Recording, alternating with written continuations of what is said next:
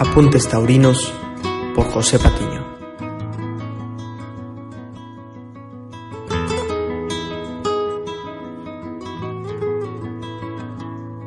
Señor Patiño,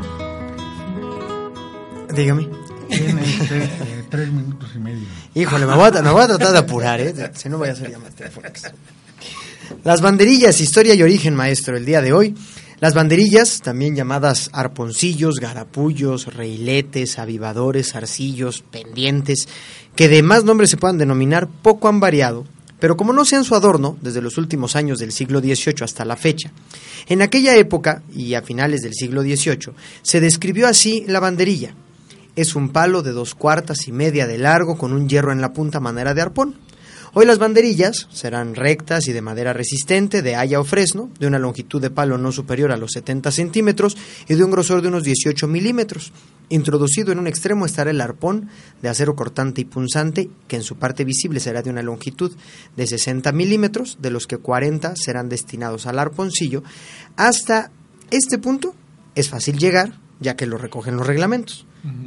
Pero ¿cuál es el origen? ¿Y por qué el nombre de banderilla?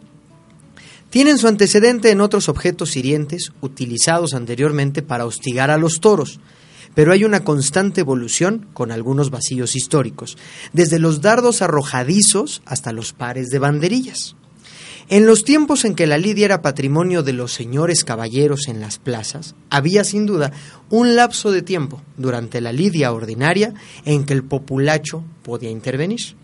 En aquel momento, cuando se daba la señal, podía cualquier espectador bajar al coso y arrojar al toro unos arponcillos, que en general se lanzaban cuando la fiera se paraba por exceso de una brega agotadora. El público, que tenía la libertad de elegir, adornaba los arpones y a veces les colocaban unas cañas a fin de darles mayor estabilidad y equilibrio al ser lanzadas, llegando en ocasiones a colocarlas, para hacerlas más vistosas, unas banderitas de distintos colores que daban un mayor atractivo. O sea que banderilla es derivación de bandera y llamada así porque iban adornadas con un banderín por la empuñadura.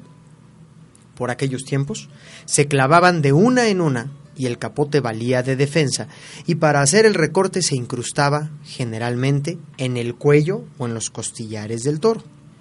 Es a principios del siglo XVIII cuando los públicos empezaron a valorar el embroque cara a cara y mucho más cuando se clavaban las, las banderillas por pares.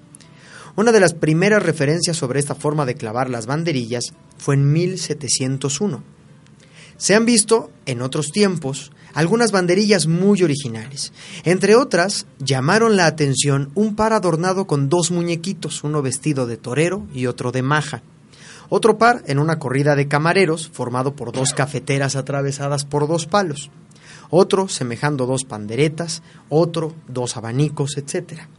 Una variante de las banderillas de lujo son las banderillas sorpresa, muy en boga en todo el siglo XIX y generalmente se usaban en festejos cómicos, ya que poseen en el centro un pequeño dispositivo en el cual van ocultas flores, cintas de confeti, pájaros y a veces palomas. Hoy en día han sido un elemento de alguna manera criticado pero fundamental. Esta tarde solo hemos platicado un poquito de su historia. Tema aparte sería su fin útil en la lidia de los.